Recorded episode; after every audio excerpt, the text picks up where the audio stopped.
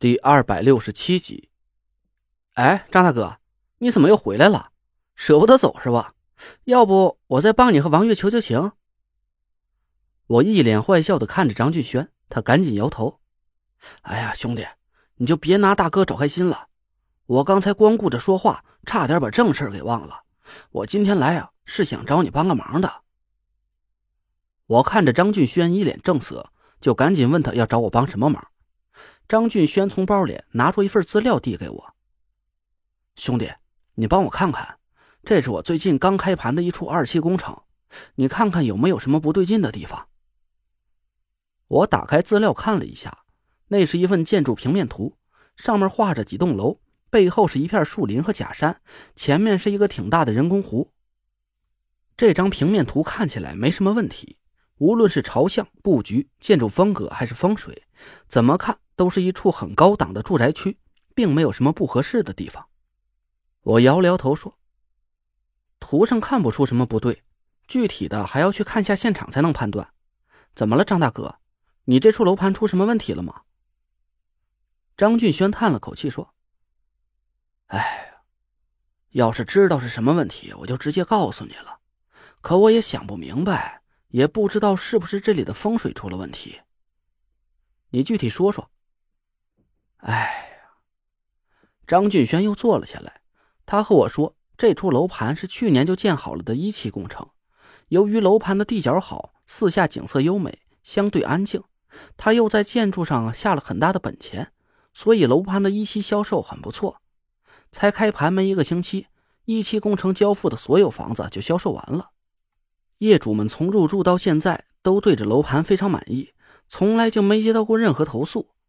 可就在二期工程交付之后，大概是将近一个月之前吧，张俊轩就不停的接到物业部的电话，说是很多一期入住的业主提出了不满，甚至还接到了几条投诉。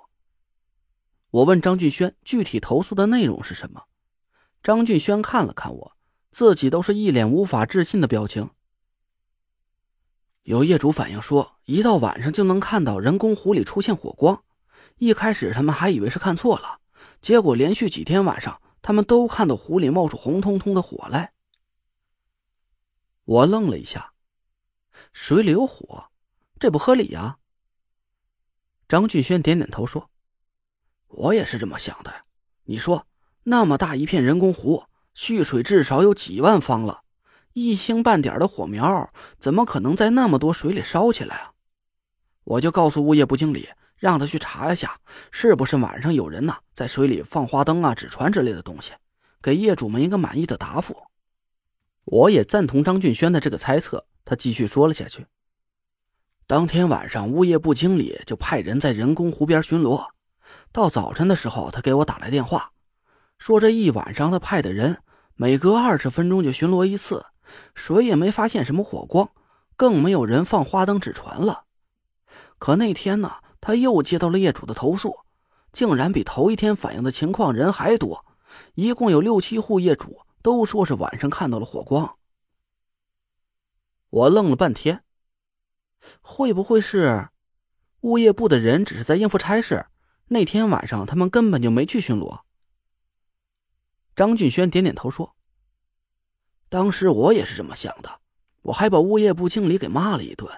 我说一户两户的业主反映问题。”可能是他们看错了，可这么多业主都说人工湖里有火光，难道他们合伙来骗我不成？我就责令物业部经理晚上亲自去湖边巡逻，第二天早上把真实情况啊报给我。那结果呢？结果，张俊轩苦笑了一声，从包里拿出笔记本电脑，打开，点出一个视频文件给我看。这就是当天晚上物业部经理全程录下来的视频，整个晚上他都在湖边没离开过，带着足足两个巡逻小队，不停的绕着人工湖巡逻。你看一下视频。我看了一眼，视频里的景象确实就和张俊轩说的一样，镜头不停的在移动着，画面里有几个人影，旁边就是人工湖，黑黢黢的水面上很平静，没有任何的异常。我看了四五分钟。视频里一直都是相同的场景在不断的重复。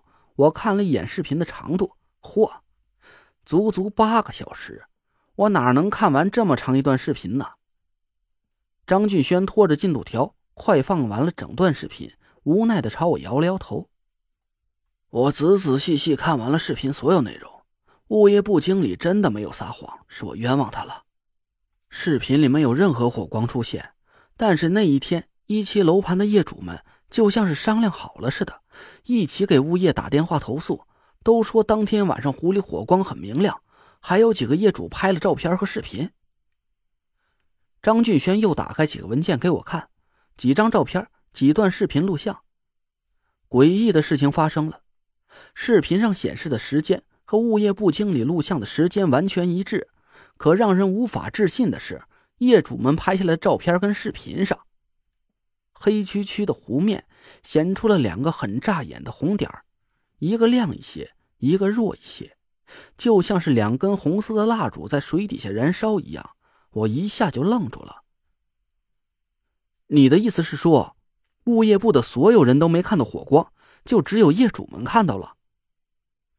张俊轩无奈的点头说：“准确的说，是只有一期入住的业主们看到了。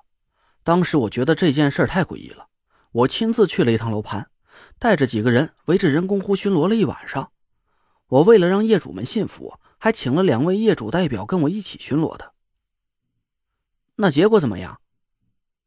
整整一晚上，我们真的一点也没看到湖里有什么火光，就连和我们一起巡逻的两位业主代表都能作证。可是，张俊轩哭丧着脸，他怎么想也想不明白。第二天一早，我就被一大群业主堵在了人工湖边上。他们个个都拿出昨晚拍到的视频和照片给我看，我就想不明白了，为什么他们拍到的真的就有火光，而我们却什么也没看见啊？我问张俊轩：“这就怪了，不会是那些业主合伙搞鬼吧？你不是带了两个业主代表吗？他俩没给你作证？”作证了，但是所有业主都不相信，他们说只相信自己看到的。那天的场面很混乱。业主们情绪失控了，他们说出现这种情况就只有两种可能：一种是和我们一起巡逻的两位业主代表被我们收买了；还有一种，我苦笑着摇头。另一种可能性啊，都不用张俊轩说了，肯定就是闹鬼了呗。累赘啊，我现在也不知道怎么跟业主去解释了。